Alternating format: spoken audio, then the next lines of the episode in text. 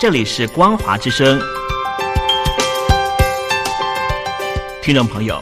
从现在开始，请您一起来关心最近发生的新闻事件。欢迎收听《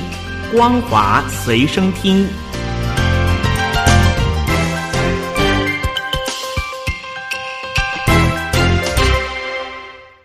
听众朋友，您好，欢迎收听《光华随身听》，我是苏燕。首先带您关心，受到商品价格普遍上扬的影响。中国的粮食生产承受压力，可能会进一步影响粮食安全。中共国务院日前召开会议，决议要对农民发放共计人民币两百亿元的补贴。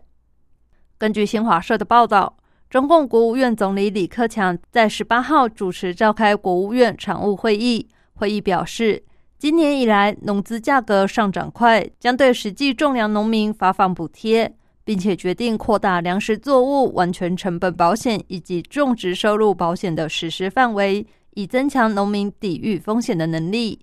会议决定，在加强农资市场调节、引导企业增加国内市场供给的同时，将会根据主要粮食作物、农资等价格上涨情况，中央财政安排两百亿元左右的资金，对实际种粮农民发放单次补贴，以稳定农民收入。预计明年将会推广至主产省份所有粮产大县，加大保险保费财政补贴，其中省级的财政补贴不低于百分之二十五，中央财政对中西部以及东北地区补贴百分之四十五。澳门卫生局局长罗义荣今天表示，他们将和香港的有关部门商议通关便利措施。包括是否具备条件缩短或是减免往来旅客的隔离医学观察天数。香港已经连续十三天没有新冠肺炎的本土确诊病例，如果今天也没有，就已经有十四天符合港澳两地放宽检疫措施的条件。罗一龙接受两地媒体访问时说：“乐于看到香港连续十四天没有本土的新冠肺炎确诊案例。”他们将会按照计划和港方商议通关的便利措施，但是也会设立熔断机制，就是一旦再有本土病例，相关措施就会暂停实施。香港苹果日报内部消息人士今天表示，资金不足加上港区国安法的压力，苹果日报和动新闻肯定要关闭。一周刊则尚未确定。公司董事会已经提前到今天召开，可能会宣布停刊的时间。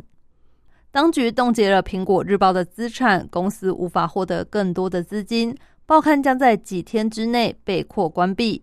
而公司董事会今天会开会讨论相关的事宜，但预估只是公布苹果日报等关门的时间。一般而言，董事会应该要在本月的二十八号才会举行。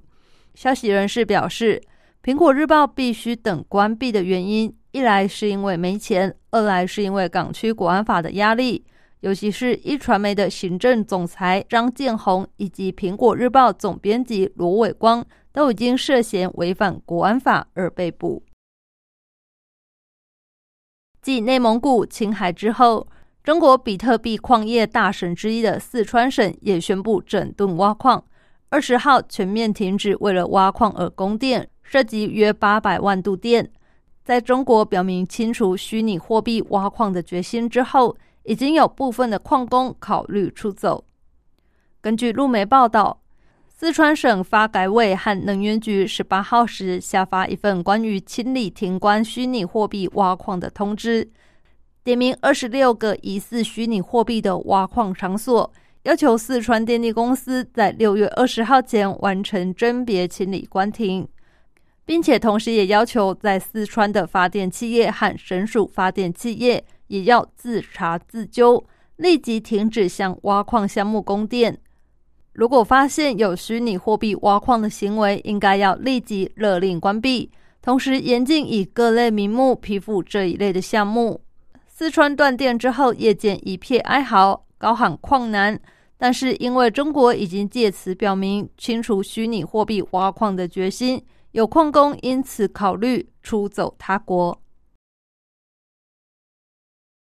中国驻北韩大使李进军今天在北韩官媒《劳动新闻》发表文章，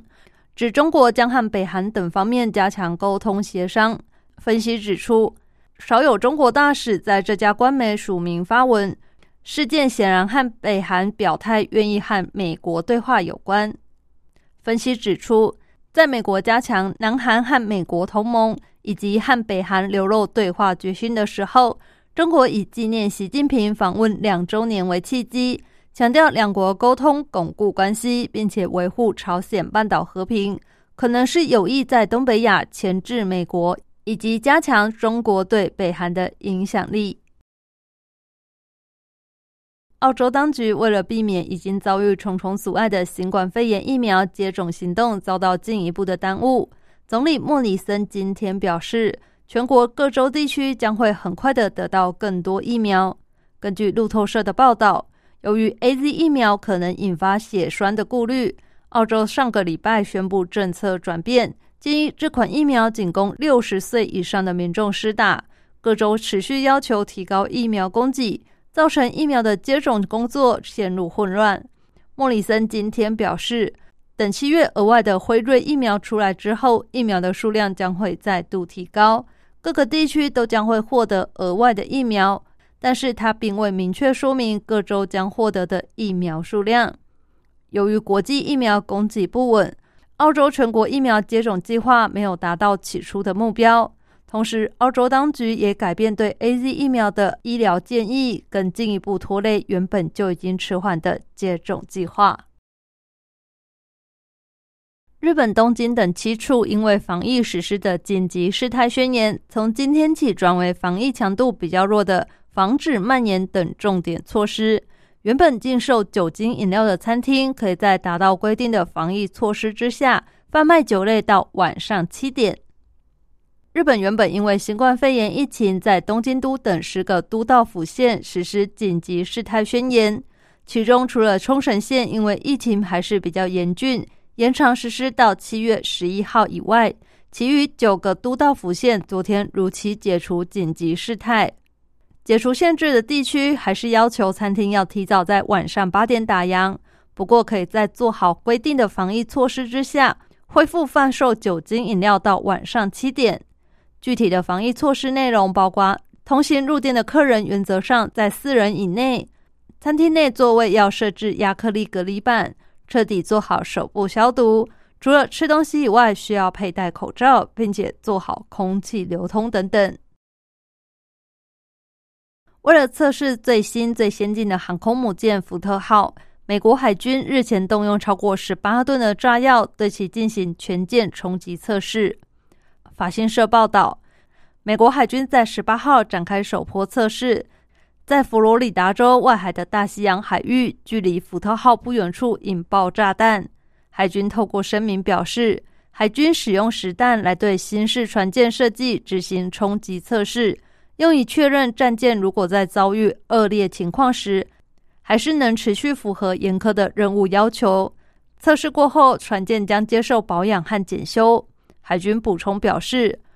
这一次的测试是在很短的时程内进行。符合减少环境伤害的要求，并且尊重测试地点的海洋生物迁徙模式。